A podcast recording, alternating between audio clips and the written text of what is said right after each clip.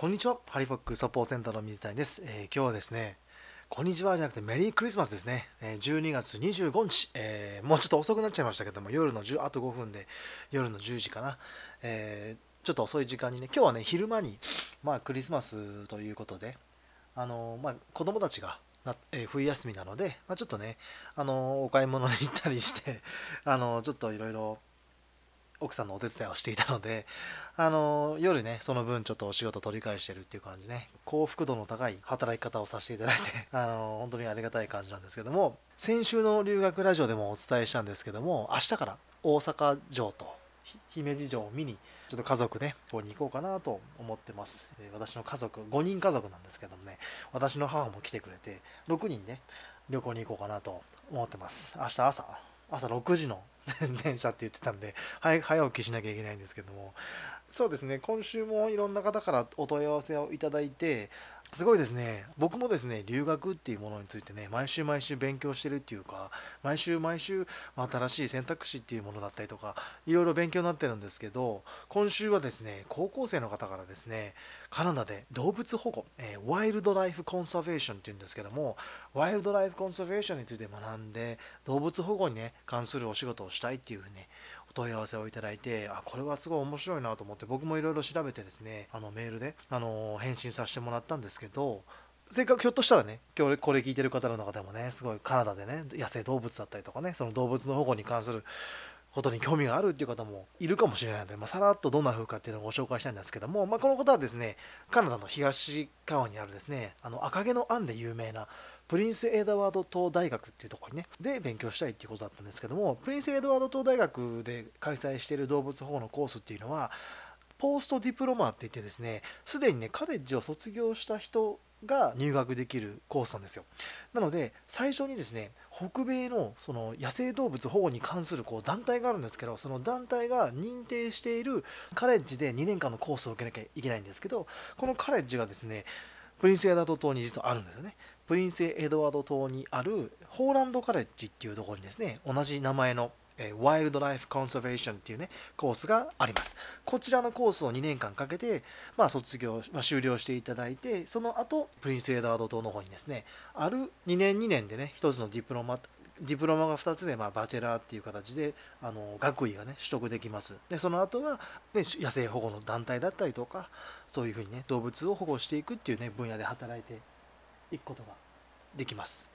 なかなかね特殊な分野にはなるんですけどすごいいいプランだなって思います。もちろんですね英語はねすごい頑張っていただかなきゃいけないなと思います。最初のステップになるホーランドカレッジのコースに入るためには、まあ、高校生の時にですね数学英語はもちろんですけども生物とかもねあの取ってないとカレッジに入れないので英語力はもちろんですし高校の時の成績も、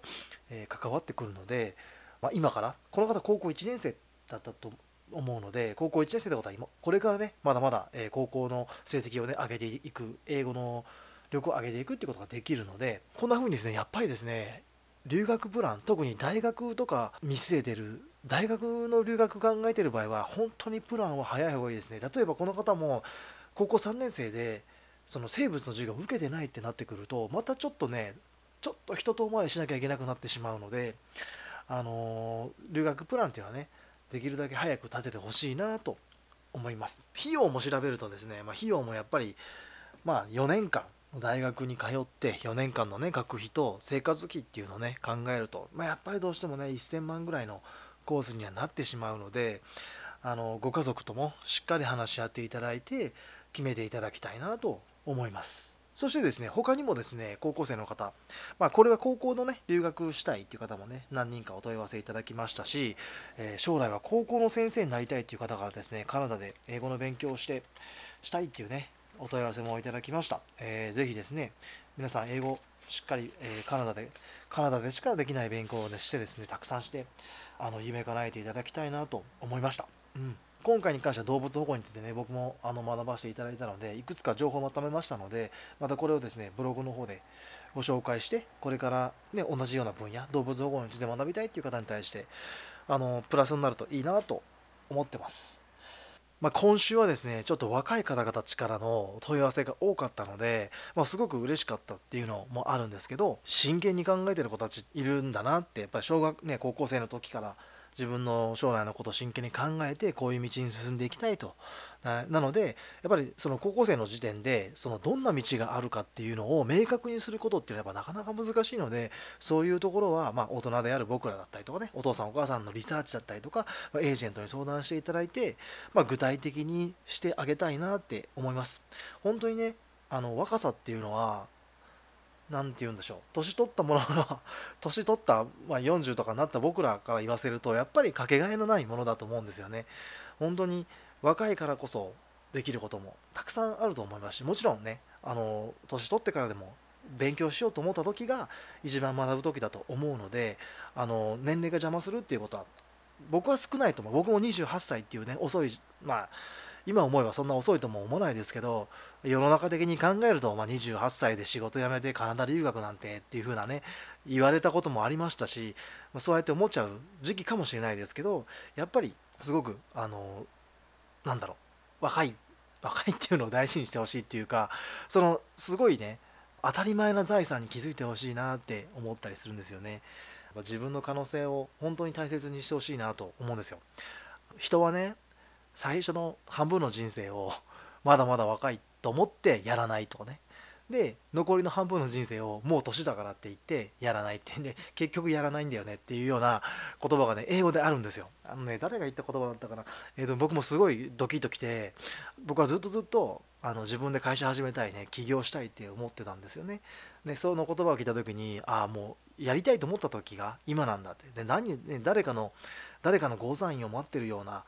ことじゃダメだと。きっと誰かがねゴーサイン出してくれることなんてないんで自分で自分にゴーサインを出さなきゃと思ってあの自分の会社を始めようってね思ったのを今でも覚えてます。まあ留学だけじゃないですけどその若い人たち10代20代僕から言うと10代20代30代の方まだまだ若いと思うので是非ですね何だろう可能性って時間とともにその可能性を使わないとやっぱ後悔になるんでね。あの絶対後悔はしてほしくないなって思いますしでこの間ねあの僕ねすごい嬉しかったのは今ね高校違う、えーと、中学校2年生の子がね違うわごめんなさい中学校1年生の子が中学校2年生から留学したいって言って相談を受けてたんですよ。であのすごい意志の強い子であの自分からね留学したいって自分から調べてでお母さんも巻き込んでで僕のとこに相談に来ていただいて東京留学相談会でもお母さんも交えてお話をしてすごいねあのしっかりした娘さんでお嬢さんで実際に行くっていうことにね決断をされたんですけどもその決断をしたお母さんと話してる時にねあのお母さんがすごい素敵なことを言ってくれたのはやっぱりね自分も親に好きなことをやらせてもらっただから自分も娘にね好きなことやらせてあげたいっていうのとあのやらずに後悔するよりやって後悔するっていうようなことをおっしゃったんですよね。なんか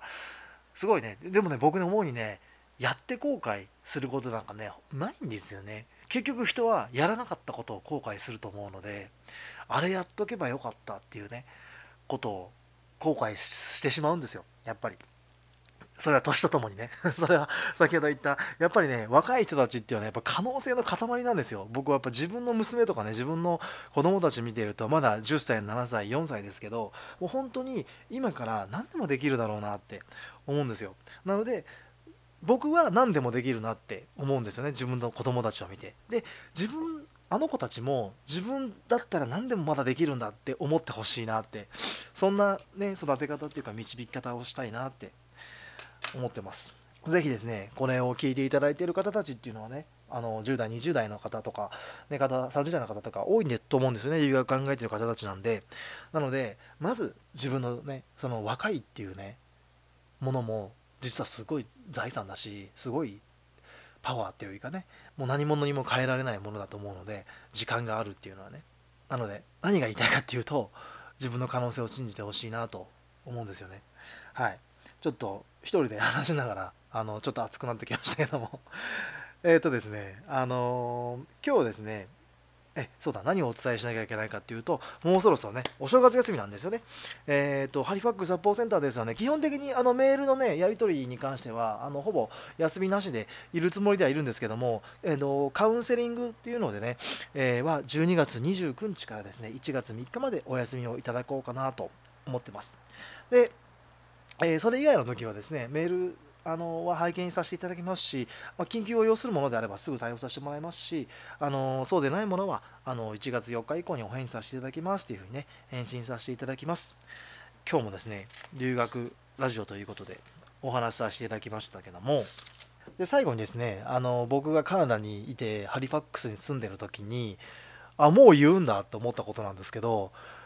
日本人の僕たちって新年の挨拶明けましておめでとうって言うじゃないですか。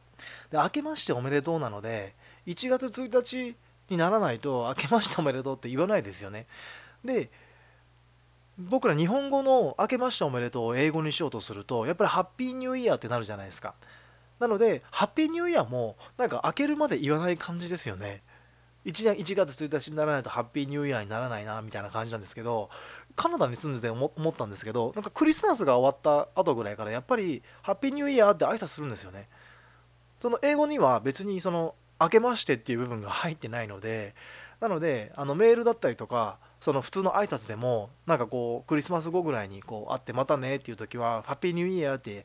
言い合うんですよね。なのであのちょっと日本人にとっては違和感がある感じですけどあの英語のメールだったりとかあの最近も僕もいろんなカナダにいる友達とかからいろいろクリスマスのメッセージとか届いたりしてそこにもやっぱりねあのメリークリスマス and Happy New Year っていうふうに書いてあるんであの皆さんもですねこの外国人のお友達と挨拶する時にはもうハッピーニューイヤーって言っていいんですっていうのをねあのお伝えしておこうかなと思います。はい、この留学ラジオですけども今年、えー、もう1回ぐらいですねあの配信したいなと思ってます。で次回はですね、まあ、今年1年あったことをねいろいろまとめてそして僕のね来年の目標もねあの皆さんとシェアしたいなと思ってます。僕いつもですね留学される方にはね目標を明確にしてくださいねっていうふうにお伝えしてるのであの僕もね言ってるばっかりじゃなくてあの僕の目標もちょっと皆さんとシェアできたらなと思います。えー、それではですね、この留学ラジオ、あのー YouTube でね、聞いていただいている方はぜひね、チャンネル登録していただけたらなと思いますし、ポッドキャストでね、登録していただけると、あのすごく聞きやすいし、あの僕がアップしたタイミングですぐあの通知が通知が出るというかね、あの表示されますので、ぜひ登録していただければなと思います。皆さんもですね、いいクリスマスを過ごされたでしょうか？また、今年もですね、あと1週間ぐらいでね、あの2017年も終わりですけどね、まあ、終わりよければ最後よしですから、あの最後ですね、あのぜひですね、あのいろいろね、こんな1年だったなっていう感じで、棚卸しね、頭の中の棚卸しみたいなものね、ぜひ特にね、今カナダにいらっしゃる方はですね、2017年カナダに行ったぞっていうね、えー、カナダに行ってこんなこと学んだな、こんなこと経験したなっていうのをですね、一回ね、僕がこうノートによく書くことがするので、あのジャーナル、ジャーナルっていうんですけど、いろいろジャーナルに書き込んでみるといいと思いますので、ぜひそんな時間もね、取っていただきたいなと思います。それでは次回の留学ラジオでお会いできればなと思います。カナダ留学エージェント、ハリファックサポーセンターの水谷でした。それではまた次回。